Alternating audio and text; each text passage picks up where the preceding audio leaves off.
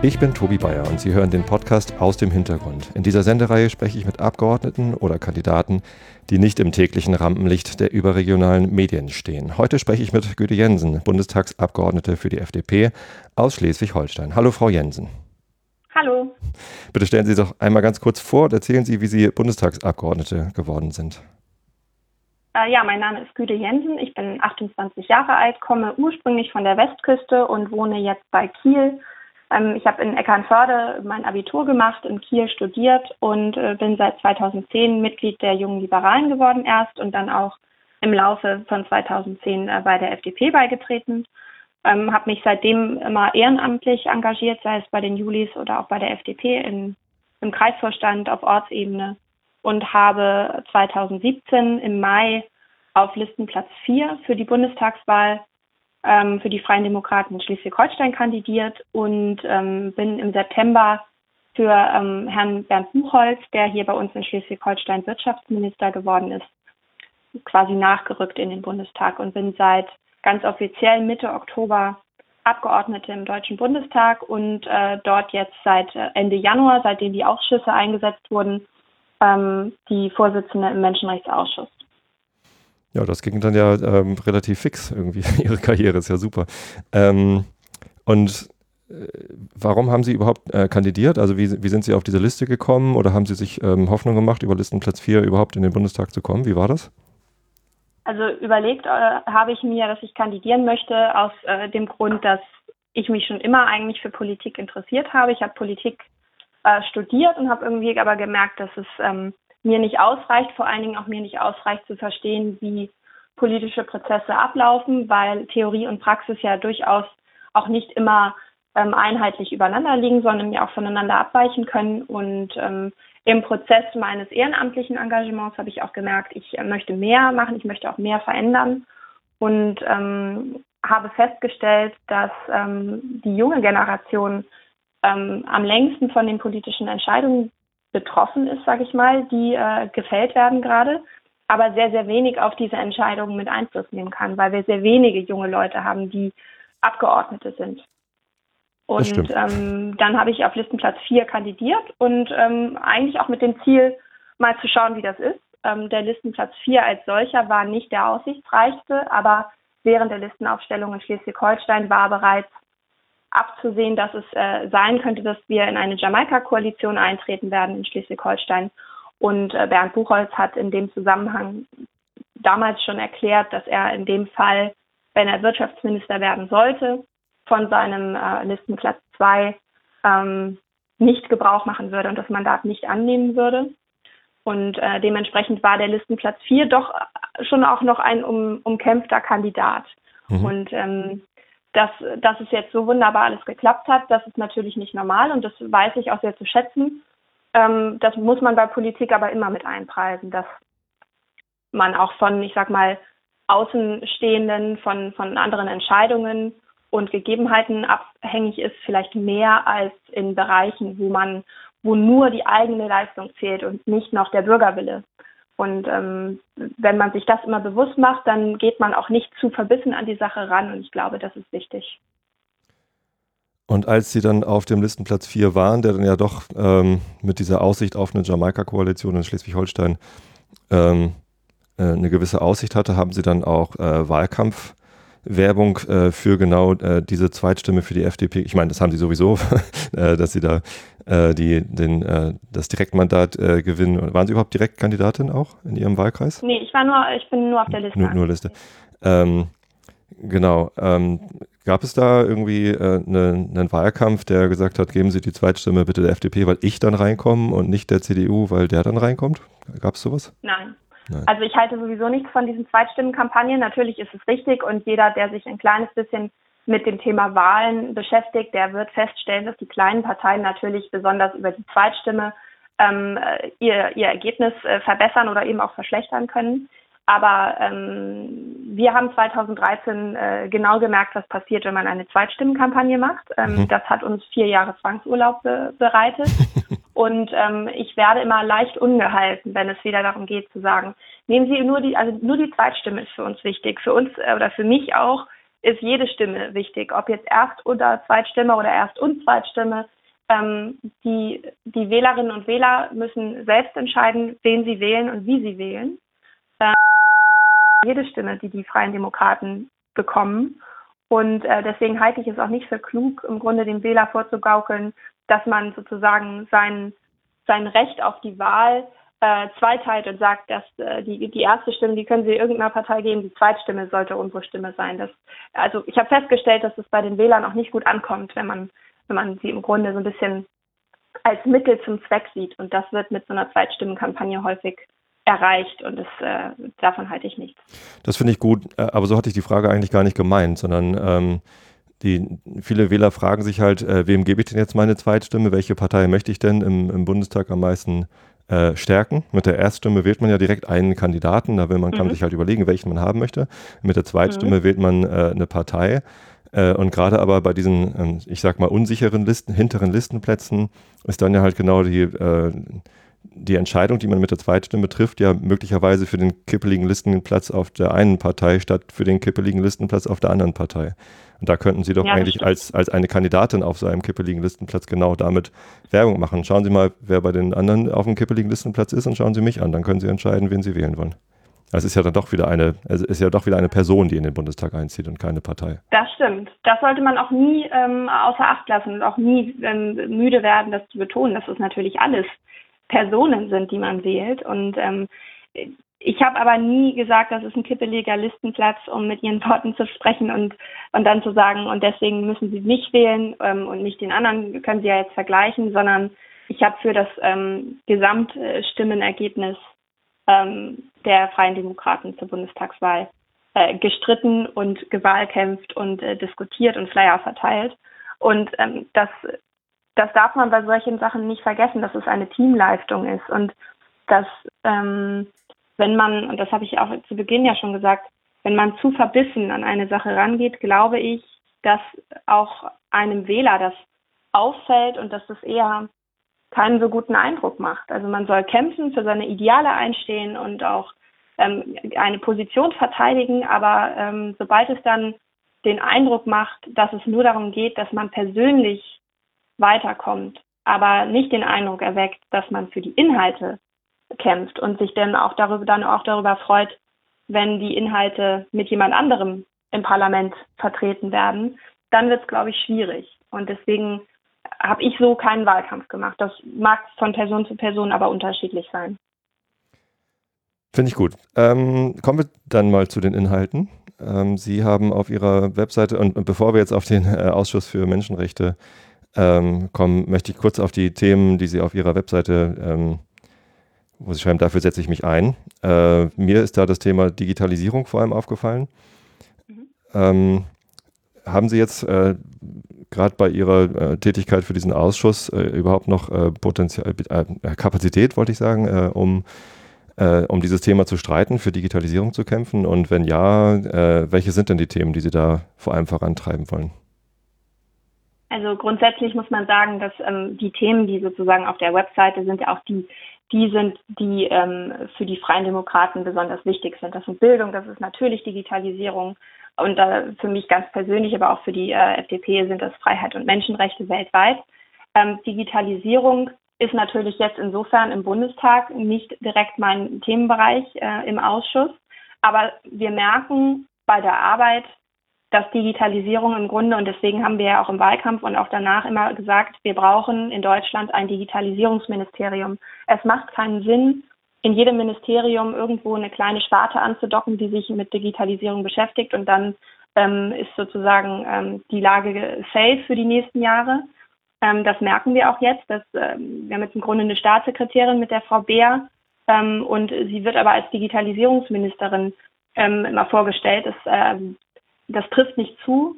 Und wir merken, dass vor allen Dingen die Große Koalition, allen voran die CDU, überhaupt noch nicht verstanden hat, was im Grunde damit gemeint ist. Ich gebe Ihnen ein Beispiel. Mhm. Wir haben im Bundestag, seitdem wir 2013 rausgeflogen sind, diese Debatte auch schon vorher geführt, was ist mit WLAN?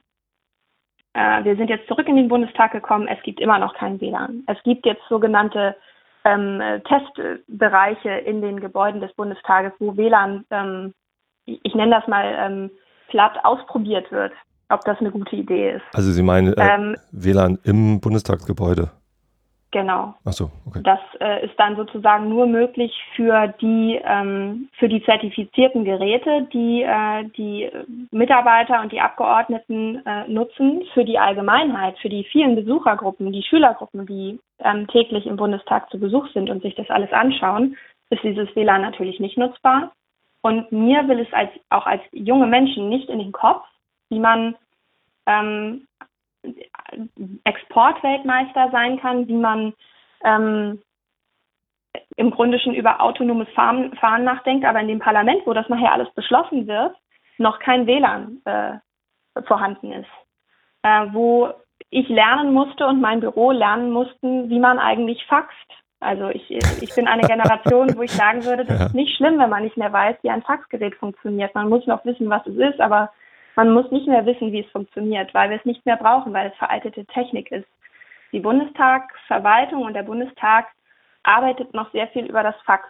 Disketten haben wir nicht mehr, aber Immerhin. das ist im Grunde so ein bisschen die, die, die Situation, die wir vorfinden. Ähm, Abstimmungen, die äh, namentliche Abstimmungen, ähm, die unheimlich lange dauern, äh, werden immer noch nicht digital durchgeführt. Das sind alles Dinge, wo ich großes Potenzial sehe, auch in, im allgemeinen Verwaltungsbetrieb effizienter zu werden. Und ähm, die Tatsache, dass das auch mit zur Digitalisierung gehört und die Große Koalition auch, ich, ich würde mich freuen, wenn sie irgendwas auf den Weg bringen in dieser Legislatur, aber ich rechne damit einfach nicht, weil man dann nur enttäuscht wird. Und wir treiben jetzt im Grunde diese, diese Dinge voran, äh, ein voran unser ähm, parlamentarischer Geschäftsführer Marco Buschmann. Aber es ist noch ein langer Weg und man merkt immer wieder, wie sehr es an dem Mindset im Grunde mangelt, dass äh, die Leute, die das entscheiden, einfach keinen Sinn dafür haben und ähm, sich eher manchmal sogar ein bisschen darüber lustig machen, wenn wir als junge Leute sagen, wir wollen überall arbeiten können, wir wollen dezentral arbeiten können. Ähm, ich bin niemand, der sagt, mein Büro ist nur am Arbeiten, wenn Sie an Ihrem Büro-Schreibtisch sitzen und irgendwelche Zettel ausdrucken.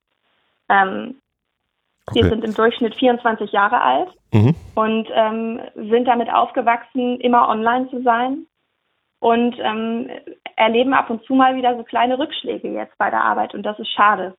Und all das ist im Grunde ein Thema, was man vielleicht oder was ich persönlich nicht im Ausschuss mitbespielen kann oder mitbespiele, aber in der gesamten Arbeit, die wir täglich tun, schon. Und ähm, das muss aus jedem, äh, von jedem Einzelnen sozusagen kommen unabhängig von der Ausschusszugehörigkeit. Von daher kann man ähm, besonders im Bereich Digitalisierung sehr viel mit unterstützen. Aber leider haben wir kein Digitalisierungsministerium, was äh, ich sehr schade finde. Gut, also äh, für uns Bürger, die äh, nicht täglich im Bundestagsgebäude sind, ist die Digitalisierung bzw. die Vernetzung im Bundestagsgebäude natürlich weniger interessant. Aber die These, dass äh, solange der Bundestag und die dazugehörige Verwaltung ähm, noch nicht vernetzt ist und digital arbeiten kann, äh, fehlt dann auch das Mindset der Abgeordneten, um äh, entsprechende Gesetze zu verabschieden. Das äh, könnte natürlich hinhauen. Aber wenn wir mal auf den Rest der Gesellschaft gucken, der nicht täglich im, im, im Bundestag sitzt, was sind denn da die größten Herausforderungen, was Digitalisierung angeht? Ja, zum einen natürlich ähm, die, die Breitband- und Glasfaserversorgung, äh, mhm. besonders in den ländlichen Regionen. Ich komme jetzt aus Schleswig-Holstein, da sind wir auch eher eine ländliche, eine ländlich geprägte Region. Ähm, und äh, bei mir in der Straße ist es so, dass äh, auf der einen Seite ist schon Glasfaser verlegt, auf der anderen Seite noch Kupfer. Ähm, und wird ja auch immer noch äh, weiter verlegt. Also die größte Herausforderung eigentlich, und zwar aber nicht bis 2000 35 äh, oder mhm. was dann da für Zahlen äh, durch die, durch die ähm, äh, Welt geistern, sondern im Grunde in, in kürzester Zeit muss, muss jetzt die Bundesregierung in, in einer Anstrengung mit den jeweiligen Landesregierungen, die natürlich da auch mitgenommen werden müssen, erreichen, dass wir, ähm, dass wir Breitband, flächendeckendes Breitband in Deutschland haben, mhm. um auch die zukünftigen Projekte zu, zu gewährleisten, um Standortnachteile auszumerzen, um ähm, Unternehmen und äh, Schulen und im Grunde jedem Haushalt die Möglichkeit zu bieten, auch, ähm, ich sag mal, am digitalen Leben teilzunehmen und sich nicht, vor allen Dingen, wenn man jetzt aus äh, Unternehmenssicht schaut, äh, sich wieder aus einer Region wegzuentwickeln ähm, und äh, wegzuorientieren weil ähm, einfach der, das Breitband ein äh, bedeutender Standortvorteil ist und der natürlich mit dazu beiträgt, ob ein Unternehmen Arbeitsplätze in der Region hält oder ob sie, äh, ob es sich entscheidet, vielleicht woanders hinzugehen. Und ähm, das äh, geht natürlich dann weiter beim, beim Bereich Bildung, mhm. ähm, Digitalisierung in den Schulen. Wir können im Grunde nur auch dieses Mindset, was ich ansprach, ändern, wenn auch den Schülern ähm, im Unterricht vermittelt wird, wie Digitalisierung ähm, genutzt werden kann und wie man auch, ähm, ich sag mal, den Bildungserfolg digital begleiten kann. Und ähm, wenn Sie dann aber sehen, dass die Bundesregierung das Dreifache in die Rente investiert im Vergleich zur Bildung, dann ähm, sind die Schwerpunkte dieser Koalition klar. Und äh, das äh, ist aus meiner Sicht nicht der richtige Weg. Finden Sie denn, dass die Renten zu hoch sind? Ich finde nicht, dass die Renten zu hoch sind. Ich finde aber, dass wenn man davon spricht, dass wir im Grunde ähm, bildungstechnisch, digitaltechnisch ähm, im, im USZE, im, im, im, im äh, europaweiten Vergleich ähm, eher im unteren Mittelfeld sind, dass wir daran arbeiten müssen und dass man, wenn man eine Priorität äh, so ausgestaltet, dass man überall davon spricht, dass es wichtig ist, dass in Bildung investiert wird, aber dann nicht in Bildung investiert, dass es dann die falschen Prioritäten sind. Und äh, wir können nur dafür sorgen, dass sozusagen die nächste Generation auch ähm, Eigenverantwortung äh, für sich übernehmen kann, wenn die besten Chancen bereitet werden. Und die finden nun mal, äh, ich sag mal, ab der Kita oder ab der Krippe statt. Und ähm, wenn da sozusagen jetzt gespart wird, dann sparen wir an den nächsten Generationen. Das ist sicher richtig. Ich, ich frage nur nach, weil Sie äh, jetzt quasi die Rentner als, als Gegenpol zu den, zu den Jungen gebracht haben. Aber man könnte natürlich auch einfach dafür nee, sorgen, nicht, nee, dass man insgesamt mehr Geld ausgibt. Das stimmt, aber nicht als Gegenpol. Aber ähm, ich, äh, ich freue mich, wenn mehr in die Bildung investiert wird. Und das ist eine Investition, die, die noch lange nachwirkt und die man aber auch, die lange nachwirkt, wenn nicht in, äh, ausreichend investiert wird. Und äh, den, äh, das Problem sehe ich. Ich arbeite in der IT-Industrie und ähm, da findet gerade auch ein, ein Wandel statt. Da, kann, da denkt man immer, da ist schon alles durchdigitalisiert. Äh, ist aber nicht der Fall, weil durch die äh, Digitalisierung natürlich auch eine starke Erhöhung der Veränderungsgeschwindigkeit stattfindet. Also die, der Wandel geht halt immer schneller. Wenn man mal überlegt, wie, wie man vor zehn Jahren gearbeitet hat und wie man heute arbeitet, da mag man sich gar nicht ausdenken, äh, wie man dann in zehn Jahren arbeiten können wird. Das heißt, ähm, die, die Schlag Zahl an Veränderungen, die wird halt immer höher. Und das betrifft sowohl die IT-Industrie als auch alle anderen Industrien. Ein Freund von mir hat eine Schwimmschule. Ähm, da haben die Leute im Büro ähm, 15 Jahre lang immer gleich gearbeitet. Und auf einmal äh, finden jetzt halt im, äh, in immer kürzeren Abständen immer krassere Veränderungen durch. Stichwort Agilität und kontinuierliche Verbesserung. Ähm, wie kann man denn äh, diesen Umgang mit der Digitalisierung, also klar, äh, die, der Netzausbau ist natürlich die Grundvoraussetzung, ohne Netz äh, kein, äh, keine Digitalisierung. Äh, und Bildung ist sicherlich dann auch eine gute Vorbereitung darauf, aber wie kriegen wir es denn hin, dass die Gesellschaft mit diesem immer schnelleren Wandel, ich meine, das, das hat ja schon immer stattgefunden, dass der Wandel für die Gesellschaft äh, gefühlt zu schnell ging, schon damals, als die ähm, Lokomotive eingeführt worden ist. Ähm, jetzt werden diese, diese Veränderungszyklen aber immer kürzer. Ähm, mhm. Wo übrigens auch die Politik ja nicht mitkommt. Ne? Wenn man jetzt guckt, wie, wie die Parteien sich erneuern wollen und wie sie Dinge verändern wollen, aber trotzdem äh, bleibt alles im gleichen Zyklus und ähm, kürzere Zyklen und schnellere Feedback-Zyklen äh, finden ja nicht statt. Wie kriegt man denn sowas in die Gesellschaft ähm, übertragen, dass alle mit diesem immer schnelleren Wandel vielleicht besser zurechtkommen? Mhm. Also grundsätzlich gebe ich Ihnen recht. Natürlich äh, erleben wir gerade einen Wandel, der sicherlich auch einigen ähm, Respekt verschafft, um nicht zu sagen Angst macht, weil ich mhm. glaube, Angst ist das nicht unbedingt, aber es ist ein Respekt vor ähm, nicht mitkommen können oder ähm, Respekt davor haben, dass sich etwas so schnell verändert, dass man, dass man nicht ausreichend daran beteiligt ist. Und ich glaube, da ist auch wieder die Antwort Bildung, aber Bildung halt nicht nur in den Schulen, sondern auch Fortbildung, Weiterbildung, auch für diejenigen, die sozusagen mit immer schnelleren ähm, Abstimmungsrunden mit immer ähm, schnelleren Systemwechseln und Anpassungen ähm, arbeiten und klarkommen müssen. Ähm, meine Mutter ist Krankenschwester und ähm, die sagt das Gleiche, dass es immer wieder neue Programme gibt, wo ähm, teilweise in den, in den Kliniken ähm, Fortschritte ich sag mal, festgestellt gemessen werden müssen. Und die normale Arbeit geht natürlich weiter und man muss trotzdem in der Lage sein, ähm, sich an, an, die, an die Neuerungen anzupassen. Ich glaube aber, dass es etwas ist, wo man auch immer wieder betonen muss, dass es ja nicht mit von einem auf das nächste Mal eine so gravierende Veränderung eintritt, dass äh, der oder diejenige nicht mehr mitkommt und dass man ähm, als, ich sag mal, Unternehmen oder als ähm, die, die äh, Verantwortlichen ähm, das Ganze gut vorbereiten muss und ähm, im Grunde alle mitnehmen muss von Anfang an. Und ähm, aber auch die, ich sag mal, die Sorgen, die, die Sie ja nun auch gerade geäußert haben, auch nicht einfach mit so einer Handbewegung wegwischen sollte, sondern die ähm, in der Diskussion auch immer wieder aufnehmen sollte und anerkennen sollte, dass es natürlich nicht jeden äh, freut, wenn äh, Veränderung immer schneller kommt. Aber ich glaube, dieses Mindset ähm, zu ändern und die positiven Dinge, durch die, die, äh, die durch Digitalisierung erreicht werden können, hervorzuheben, hilft mehr ähm, bei der Bewältigung dieser Herausforderungen, als wenn man sich an einen Tisch setzt und sagt, es geht uns zu schnell. Und es werden natürlich in den nächsten Jahren Berufe irgendwann ähm, vielleicht durch, durch den digitalen Wandel wegfallen. Aber das bedeutet ja nicht, dass nicht auch neue Berufe entstehen durch digitalen Wandel. Und durch Bildung, Fort- und Weiterbildung erreichen wir, dass wir den digitalen Wandel gestalten und nicht der digitale Wandel uns. Ähm, und ich glaube, wenn man das, äh, ich sag mal, in seinen, in seinen alltäglichen Arbeitsalltag integriert und natürlich auch von verantwortlicher Seite dort ähm, gute Grundvoraussetzungen bekommt, dann, ähm, dann kriegen wir das alle zusammen hin. Und ähm, dann können wir auch sozusagen die Vorteile sehen und nicht die Nachteile, ähm, sag mal, negativ begleiten. Weil es ist häufig eine Einstellungssache. Ja, genau. Also ähm, Einbindung von allen und ähm, die, die positiven Effekte gemeinsam herausarbeiten und stärken. Mhm. Gut, ähm, schließen wir das Thema Digitalisierung damit ab, finde ich gut. Ähm, dann äh, lassen Sie uns über den Menschenrechtsausschuss sprechen. Wie kam das? Im Januar wurden die Ausschüsse besetzt und Ihre Fraktion oder, oder wer hat entschieden, dass Sie da, da reingehen und dann Vorsitzende werden? Wie, wie läuft das?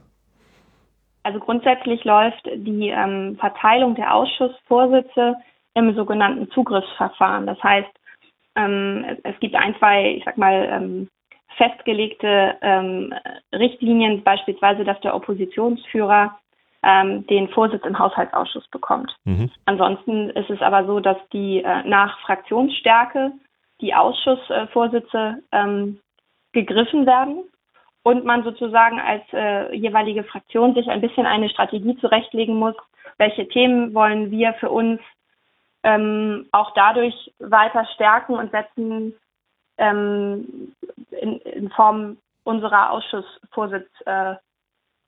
Äh, mhm. Und man muss aber natürlich immer mit einpreisen, was macht die Fraktion, die vor mir zieht, was macht die Fraktion, die nach mir zieht, an welcher Stelle bin ich wieder dran. Und ähm, ich war natürlich nicht in, dabei, als, der, als die Ausschüsse verteilt wurden. Ähm, ich habe von Anfang an gesagt, ich möchte gerne den, den Bereich Menschenrechte mitmachen äh, für meine Fraktion. Und ähm, da wir ein sehr kleiner Ausschuss sind, also der Ausschuss für Menschenrechte ein sehr kleiner Ausschuss ist, ähm, sind wir mit äh, zwei ordentlichen Mitgliedern der FDP-Fraktion in diesem Ausschuss vertreten. Und ähm, als wir dann den, den Vorsitz gezogen haben, sage ich mal, um jetzt einfach davon äh, abzukommen, ich war nicht dabei, ich weiß nicht genau, wie es dann gelaufen ist, ähm, wurde dann entschieden, ähm, das ist doch super, wir haben den Ausschussvorsitz und dann ähm, habe ich einen Anruf bekommen und wurde gefragt, ob ich Lust hätte, das zu machen. Und ähm, dann habe ich gar nicht lange überlegt, muss ich gestehen, und äh, habe gesagt, ja, habe ich, äh, hab ich große Lust zu. Und ähm, dann, genau, am 31. Januar, glaube ich, war es, ähm, genau, das war ein Mittwoch, da wurden dann die Ausschüsse konstituiert und ähm, ich wurde zur Vorsitzenden bestimmt. Also das wurde, wurde nicht ähm, formell gewählt mit, mit Stimmzetteln, sondern es wurde im Grunde über, über Handzeichen ähm, bestätigt, weil die Fraktion, die den Ausschussvorsitz jeweils äh, zugewiesen bekommen hat, die hat auch ein Anrecht als Fraktion auf diesen Vorsitz. Mhm. Und äh, in, in, dem Ausschuss waren sie halt vorher schon drin und dann waren sie da halt nur zu zweit aus ihrer Fraktion und dann wurde halt, äh, wer hat dann entschieden, dass, dass sie den Vorsitz machen? Naja, aber wir, wir waren vorher insofern noch nicht in dem Ausschuss, weil die Ausschüsse sich dann erst an diesem 31. Januar alle konstituiert haben. Vorher gab es keine Ausschüsse, es gab nur die, die, ähm, die wenigen, die vorher eingesetzt wurden. Ich glaube, es war Petition, es war ähm, Immunität und äh, Grundsatzfragen. Und ähm, Ende Januar kamen dann sozusagen die weiteren inhaltlichen Ausschüsse dazu. Ähm, und da mein Kollege im äh, Menschenrechtsausschuss, Lukas Köhler, bereits für Klimapolitik Sprecher unserer Fraktion ist und auch noch im, im Umweltausschuss mitsitzt, ähm, fiel das Los praktisch auf mich. Also wir haben nicht gelost, aber das, ähm, das war dann sozusagen im Gespräch so vereinbart worden. Und ähm, seitdem mache ich das. Ja, ist doch super. Ähm, und, und was machen Sie da jetzt? Also wie sieht so eine äh, Arbeit im Ausschuss aus? Was kann der Ausschuss genau tun und, und was machen Sie als Vorsitzende? Also grundsätzlich muss man sich äh, den Vorsitz erstmal so vorstellen, dass ähm, man die Sitzungen äh, leitet, die Ausschusssitzungen, dass man das Wort erteilt, dass man die Gäste im Ausschuss begrüßt und ähm, im Grunde so ein bisschen den administrativen Teil auch ähm, der Ausschussarbeit übernimmt und ähm, Ansprechpartnerin für den Ausschuss in bestimmten Fragen ist. Sei es, dass wenn Delegationen aus dem Ausland oder auch aus Deutschland kommen, ähm, dass äh, ich die Einladungen bekomme und ähm, häufig entscheiden kann, ähm, in welcher Form wir die Delegation empfangen, ob es ein, ob es in dem Ausschuss ist, ob es, äh, ob es am Rande des Ausschusses ist. Ähm, das ist mit sehr, sehr vielen Terminen zusätzlich verbunden. Und ähm, ich leite die sogenannten Obleute-Runden. Das ähm, ist im Grunde eine, eine kleine administrative Runde, wo, wo ähm, Abstimmungsfragen geklärt werden mit den äh, Fraktionen, die im Ausschuss sitzen. Und äh, die Obleute jeder Fraktion sind im Grunde die Ansprechpartner, wenn es um organisatorische Dinge geht. Und vor jeder Ausschusssitzung gibt es eine Obleute-Runde, die ich dann auch leite und mich im Grunde mit, mit den, auch mit der Koalitionsfrak äh, mit den Koalitionsfraktionen abstimme über ähm, die Themensetzung, über die äh, Beschaffenheit der Tagesordnung und solche Geschichten. Und im Ausschuss ähm, darf ich das Wort erteilen, darf auch das Wort entziehen ähm, und muss einfach ein bisschen für, für einen ordentlichen, für eine ordentliche Durchsetzung und Durchführung der Sitzung sorgen. Und ähm, nach außen ist es auch sehr viel Repräsentation mhm. ähm, des Ausschusses. Da muss man dann natürlich auch schauen, dass man, weil ich auch gleichzeitig menschenrechtspolitische Sprecherin unserer Fraktion bin, dass man auch immer klar macht, mit welchem Hut man gewissermaßen gerade spricht, ob man für den Ausschuss spricht, was natürlich bei Menschenrechten ähm, ähm, aus meiner Sicht äh, sehr, sehr, sehr, sehr einfach insofern ist, dass die Meinung des Ausschusses und die Meinung der FDP-Fraktion sich da nur sehr selten wirklich äh, komplett unterscheiden. Aber man muss schon klar machen, äh, wann spreche ich als ähm, Vertreterin meiner Fraktion und wann ähm, als Ausschussvorsitzende. Häufig ähm, kann man das gemeinsam machen, aber es gibt so bestimmte Dinge oder bestimmte Situationen, wo man vielleicht auch ein bisschen diplomatischer, ein bisschen neutraler teilweise sein muss, einfach um auch, ich sag mal, das Bild und dass die Außenwirkung des Ausschusses ordentlich ähm, zu repräsentieren. Gut, jetzt gibt es ja verschiedene ähm, Definitionen von Menschenrechten. Also die, die, sind ja an verschiedenen Stellen niedergeschrieben. Äh, welche Definition ist da für Sie maßgeblich? Ist das die von der UNO oder? Also, also ich würde sagen, ein, ähm, ein, eine wichtige Quelle für den ganzen Bereich Menschenrechte ist äh, die Allgemeine Erklärung der Menschenrechte mhm. ähm, von, von 1948. Also in diesem Jahr wird die Allgemeine Erklärung ähm, 70 Jahre alt, was ähm, auch für uns dann im Ausschuss natürlich äh, Grund ist, das äh, Ganze zu, zu bedenken und äh, zu begleiten. Und äh, der Artikel 1 sagt dort, alle Menschen sind frei und gleich an Würde und Rechten geboren. Und das ist im Grunde auch etwas, was ja bei uns auch im Grundgesetz mit der Würde des Menschen, äh, die Würde des Menschen ist unantastbar, ähm, einhergeht und abzuleiten ist. Und ähm, das ist so ein bisschen auch, ich sag mal, unser Leitgedanke, dass, ähm, dass es keinen Unterschied macht, mit äh, welchem Menschen oder dass Menschen gleich und frei sind ähm, und auch die gleichen Rechte haben und wir sozusagen jeden Tag auch im Ausschuss dafür arbeiten, ähm, dass das auch in anderen Ländern umgesetzt wird. Wir haben natürlich aber, ähm, besonders im Bereich der Menschenrechte, teilweise die große Herausforderung, dass es kein ähm, internationales Regelwerk gibt und vor allen Dingen, dass es kein, keinen ähm, eindeutigen Sanktionsmechanismus äh, für Menschenrechtsvergehen äh, gibt. Und äh, die, das ist im Grunde das große Problem bei Menschenrechten, dass es halt Staaten gibt, die sich nicht darum kümmern, ob es den Artikel 1 der Allgemeinen Erklärung gibt ähm, und sich sozusagen über die Würde des Menschen und äh, die äh, Freiheit und Gleichheit der Menschen hinwegsetzen mit ihrem Handeln. Mhm. Und das ist eigentlich dieser tägliche, ich will fast sagen, Kampf ähm, und der tägliche Streit mit ähm, Vertretern von Staaten, die die Würde des Menschen nicht als höchstes Gut ansehen. Ja, es gibt ja aber nicht nur diesen Artikel 1 in dieser allgemeinen Erklärung der Menschenrechte, sondern da gibt es ja noch äh, viel mehr und ähm, da, da gibt es dann noch viel mehr Staaten, die äh, nicht auf alle diese Artikel äh, wirklich Rücksicht nehmen. Ne, wenn man dann zum Beispiel Artikel 5 sieht, niemand darf der Folter oder grausamer, unmenschlicher oder erniedrigender Behandlung der, oder Strafe unterworfen werden. Mhm. Da ist ja äh, unser großer Partner, die Vereinigten Staaten von Amerika, auch nicht gerade unbeleckt, äh, was das angeht. Ähm, wie, wie belastet das oder, oder wie arbeiten Sie äh, mit ähm, vor diesem Hintergrund äh, äh, mit, diesen, mit diesen anderen Staaten? Gibt es da, gibt's da Gespräche darüber, äh, was, diese, was diese Menschenrechte bedeuten oder wie man damit anders umgehen könnte? Oder äh, haben Sie da eigentlich äh, gar keinen Zugriff auf irgendwen? Also Zugriff insofern, man hat natürlich unterschiedliche Gesprächsplattformen, die, die man nutzen sollte und ähm, die die ähm, Bundesrepublik auch nutzt und auch der Ausschuss.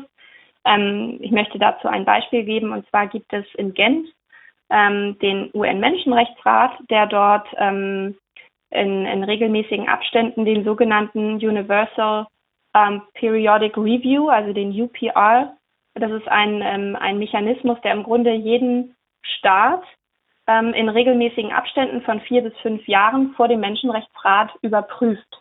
Das äh, läuft insofern ab und Deutschland war jetzt gerade ähm, am äh, 8. Mai vor diesem UPR-Mechanismus mhm. und wurde überprüft, was seine Durchsetzung ähm, der Menschenrechte vor Ort im Land anbelangt. Und ähm, dort beteiligen sich eine Großzahl, eine, also die, die bedeutende Mehrheit der Staaten weltweit an diesem Prozess. Und ähm, ich habe auch mit der ständigen Vertretung vor Ort, also nicht der, der Botschaft, sondern der multilateralen Vertretung bei den UN gesprochen, die ähm, dort für Deutschland äh, sitzen und die haben auch gesagt, dass es, ähm, dass es ein, ein großer Vorteil ist, dass man so einen Mechanismus hat, der von den Staaten auch ähm, angenommen wird, an dem sich auch alle Staaten ähm, größtenteils zumindest beteiligen und an dem zum Beispiel dann auch Pakistan oder Syrien ähm, die Möglichkeit haben, äh, Deutschland Empfehlungen auszusprechen. Dann hat jeder, ich glaube, es waren eine Minute und sieben Sekunden Zeit,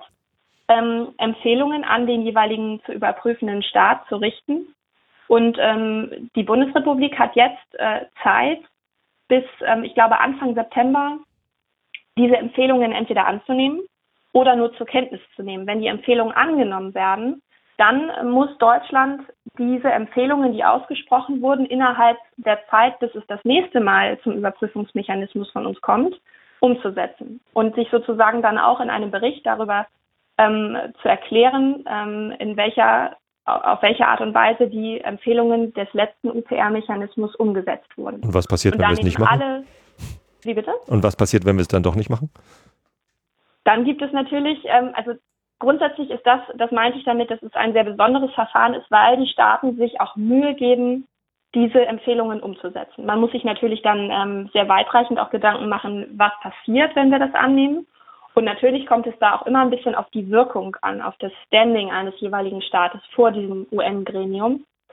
Und ähm, allen Staaten ist schon daran gelegen, ähm, dass sie auch im internationalen, ähm, auf internationalem Terrain oder auf diesem Podium, das sie dann bekommen, auch gut dastehen. Dass natürlich nicht immer alle Empfehlungen umgesetzt werden können. Und ich bin da jetzt natürlich auch noch am Lernen, wie, wie sowas sozusagen geahndet wird. Es gibt da sozusagen keinen Mechanismus, wo gesagt wird, äh, Kürzung von Geldern oder Einführung von irgendwelchen Finanzmitteln, das, das sind da nicht die, die Konsequenzen. Aber ähm, es wird dann, ich sag mal, negativ zur Kenntnis genommen, wenn Deutschland eine bedeutende Empfehlung aus dem letzten Mechanismus noch nicht umgesetzt hat.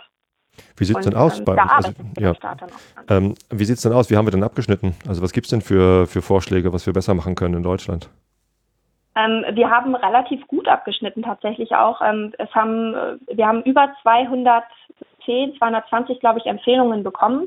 Nicht alle unterschiedlich, viele auch in die gleiche Richtung. Und da ging es vor allem darum, die, ähm, ich sag mal, den, den Equal Pay äh, von, von Männern und Frauen ähm, besser zu gewährleisten, ähm, die, ich sag mal, Gleichstellung, ähm, die Geschlechtergleichstellung äh, besser umzusetzen und ähm, ein, zwei interessante Sachen waren auch dabei. Und zwar hat äh, unter anderem Österreich vorgeschlagen oder empfohlen, dass Deutschland ähm, das Wahlrecht mit 16 einführt, was natürlich mein äh, Juli-Herz, mein junge liberale Herz, höher schlagen lässt.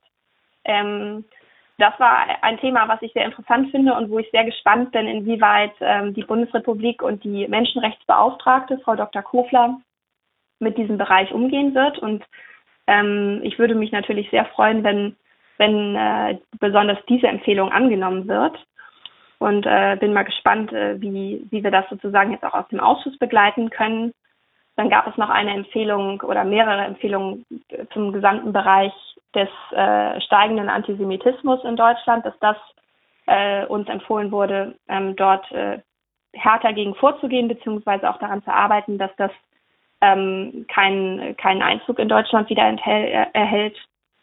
Und ähm, ja, also viele, viele Staaten haben Deutschland auch für die Umsetzung und die Einhaltung der Menschenrechte gelobt. Es war nicht immer nur Kritik.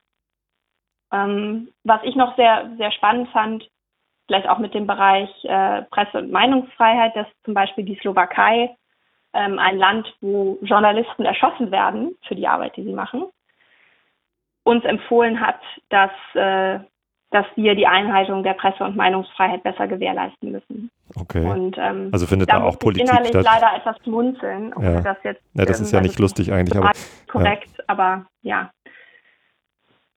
Okay, ähm, ja gut, gut, aber gutes Stichwort. Ähm, die FDP hat ja auch Europa auf ihre Fahnen geschrieben.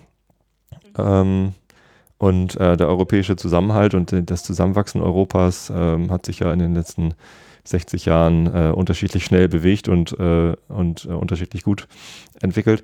Äh, wie sieht es denn da in Sachen Menschenrechten aus, europaweit, also zumindest EU-weit? Äh, wie mhm. haben, haben Sie Kontakte nach, nach Brüssel, die irgendwie europaweit auf Menschenrechte achten? Wie funktioniert das so und, und wie sieht es in Europa mit Menschenrechten aus? Also wir haben, ich bin Mitglied in der Parlamentarischen Versammlung des Europarates. Mhm. Das ist im Grunde das älteste äh, Gremium, was maßgeblich an der europäischen Integration beteiligt war und ähm, in, äh, bei dem auch ähm, Aserbaidschan, die Türkei und Russland Mitglied sind. Und das sind natürlich alles spannende äh, Länder insofern, äh, aber besonders mit Blick auch auf die Menschenrechtssituation vor Ort in diesen Ländern und die in dem Gremium äh, mit vertreten sind. Und da sind Menschenrechte natürlich ein großes Thema. Wir haben den Europäischen äh, Gerichtshof für Menschenrechte in Straßburg sitzen und ähm, das Thema ist im Grunde äh, dort immer auf der Tagesordnung, besonders weil es da ja für Einzelpersonen die Möglichkeit gibt zu klagen. Das ist etwas, was sehr besonders ist und was auch äh, besonders auch in den Ländern, wo die Menschenrechte nicht so hoch gehalten werden wie bei uns in Deutschland, ähm, sehr, sehr äh, bekannt ist, sage ich mal, in Russland. Ich war, ich bin gerade ähm, gestern Nacht aus Russland gekommen, ähm, zurückgekommen und ähm, den Menschenrechtshof, den Menschenrechtsgerichtshof in Straßburg, den kennt in Russland fast jeder. Mhm. Was ein gutes Zeichen ist, was aber nicht heißt, dass man nicht, ähm, sag mal, von, von ähm, Legislativ- und Exekutivseite stärker daran arbeiten muss, dass Menschenrechte auch als das gesehen werden, was sie sind, nämlich Rechte, die für alle Menschen gelten.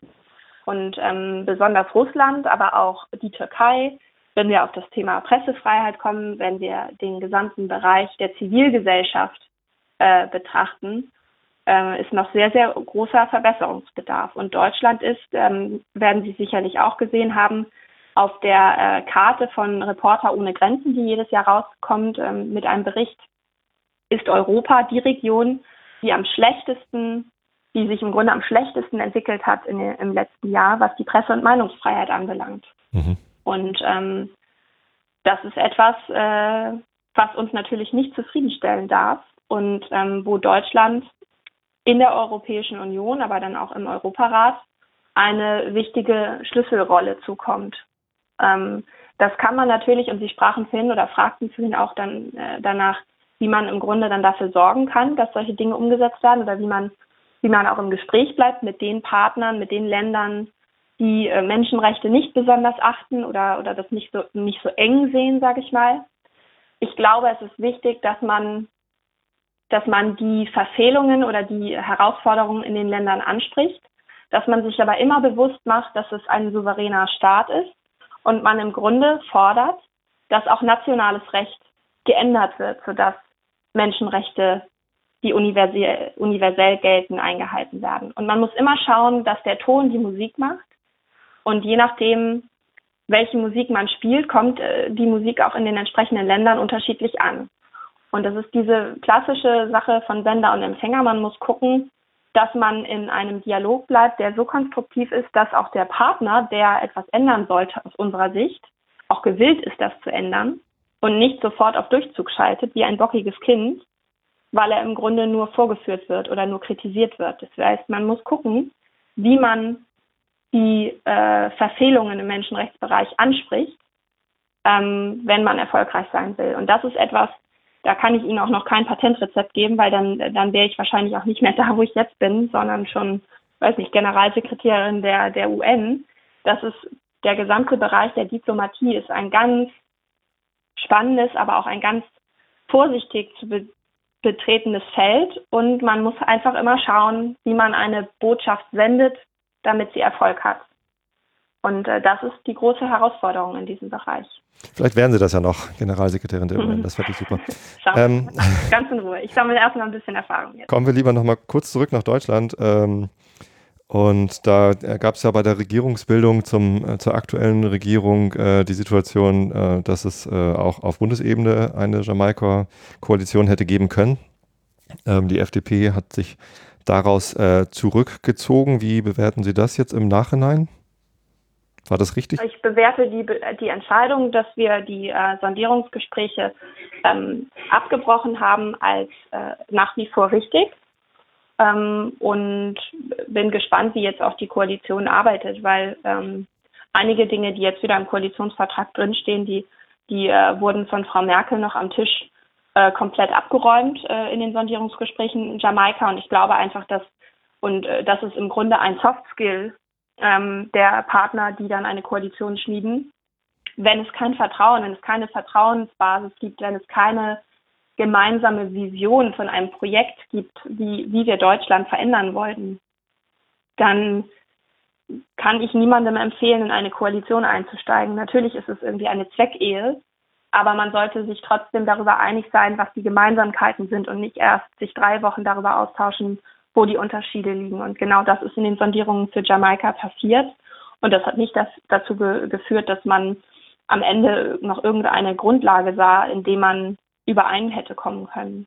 Und deswegen glaube ich, dass da vielleicht auch einige Leute an solchen Verhandlungen eher hätten beteiligt werden sollen, beziehungsweise einige Leute vielleicht auch Weniger. nicht beteiligt gewesen wären und dann mhm. wäre es vielleicht gegangen. Also es ist im Grunde noch nicht nur das Inhaltliche, sondern auch diese, diese persönliche Ebene. Ähm, die Vertrauensbasis, die immer wieder zerstört wurde, wenn man wieder DPA-Meldungen ähm, aus einer laufenden Sitzung äh, gelesen hat. Das trägt halt absolut nicht dazu bei, dass man sagt, mit demjenigen möchte ich gerne in eine Koalition gehen. Hätten Sie denn, ähm, also es gab ja auch ein paar Gemeinsamkeiten ähm, aller drei äh, Fraktionen, oder vier Fraktionen, ähm, hätten Sie denn ähm, eine Minderheitsregierung von Angela Merkel unterstützt, um äh, wenigstens diese Gemeinsamkeiten durchzubringen und dann zuzusehen, wie Frau Merkel sich für die anderen Sachen vielleicht eigene andere Mehrheiten sucht? Also ich ganz persönlich hätte die ähm, hätte dieses Konzept Minderheitsregierung äh, spannend gefunden. Spannend insofern, weil sehr sehr viel mehr das ähm, das beste Argument gewonnen hätte, weil ähm, die die Mehrheiten sozusagen immer wieder neu organisiert werden sollten oder müssten. ähm, das Ganze wäre einfach schon nicht äh, äh, oder wäre schon daran gescheitert, dass das mit der CDU und mit der Kanzlerin nicht möglich gewesen wäre. Und ähm, es wäre natürlich auch, ich sag mal, deutlich teurer geworden, einfach weil, weil ähm, das beste Argument zählt und dass äh, ähm, die Vorhaben, die die, die äh, CDU-CSU-Fraktion ähm, durchbringen hätte wollen, die äh, wäre natürlich teurer geworden, wenn man sich nicht auf einen Koalitionsvertrag in dem Sinne berufen kann. Aber spannend wäre es. Was meinen Sie mit gewesen. teurer? Also man hätte mehr Kompromisse eingehen müssen oder was meinen Sie? Ja, ja, definitiv. Ja. ja. Okay. Aber ich weiß auch nicht genau, ich glaube auch ähm, ähm, Mitglieder in meiner Fraktion hätten gesagt, dass, also dass zum, zum einen vielleicht spannend gewesen wäre, aber zum anderen ähm, nicht realisiert worden wäre, einfach weil äh, die Kanzlerin nicht die nicht die äh, Frau ist, die mit der man sowas machen kann. Also da, dieses Thema sag mal, Sicherheit und Verlässlichkeit in Form eines Koalitionsvertrages ist bei der CDU-CSU natürlich einfach sehr, sehr groß. Und ähm, die hätten sich nicht auf eine Minderheitenregierung eingelassen. Ich denke, dann hätte es eher Neuwahlen gegeben. Aber jetzt gibt es eine Koalition und äh, es gibt einen Koalitionsvertrag. Wie stehen Sie diesem Konzept gegenüber, das jetzt für vier Jahre oder eigentlich ja nur dreieinhalb ähm, die, die Regierungsfraktionen äh, quasi gezwungen sind, gemeinsam abzustimmen, also Koalitionszwang quasi für die, äh, für die Abgeordneten gilt, obwohl doch eigentlich im Grundgesetz steht, dass äh, jeder Abgeordnete nur seinem Gewissen gegenüber verpflichtet ist. Ja, ähm, grundsätzlich muss natürlich auch die Fraktionsführung jeweils ähm, da die, ähm, die Ansagen machen. Und äh, jeder Abgeordnete ist natürlich trotzdem frei, so abzustimmen, wie er oder sie das für richtig hält. Äh, so würde ich das auch immer handhaben. Natürlich muss man auch ein bisschen, ich sage mal, in, in, äh, in Kollegialität denken und ähm, in, in Außenwirkung, das ist klar. Aber ähm, für mich ganz persönlich ist es verwerflich zu sagen, ich bin von einem Thema absolut nicht überzeugt und es ist für mich eine Gewissensentscheidung, ob ich mit Ja oder Nein stimme, dann würde ich mir schwer vorstellen können, dass ich mir das Abstimmungsverhalten vorgeben lasse. Und was ich interessant finde, und das ist vielleicht auch zum Grunde, ja, die Koalition hat sich ja selber so ein Gradmesser oder eine, eine, ein, ähm, eine Messgrundlage eingelegt in den Koalitionsvertrag, ähm, dass nach der Hälfte der Legislatur im Grunde Bilanz gezogen wird. Mhm. Und ich bin mal gespannt auf diese Bilanz, weil momentan erlebt man häufig im Bundestag und ähm, da wird natürlich die große Koalition sagen, naja, das ist aber normal, wir sind so viele Leute, aber es ist ja eher eine kleine große Koalition, ähm, dass die nicht mal in der Lage sind, sich so zu organisieren, dass äh, für die jeweiligen Koalitionäre, wenn die gesprochen haben und ähm, am Rednerpult gestanden haben, geklatscht wird. Also dieses nicht mal da funktioniert es, dass noch Einheit symbolisiert wird. Ja, gut. Das also, äh, ist spannend. Ähm, Oder es wird noch spannend. Bestimmt. Ähm,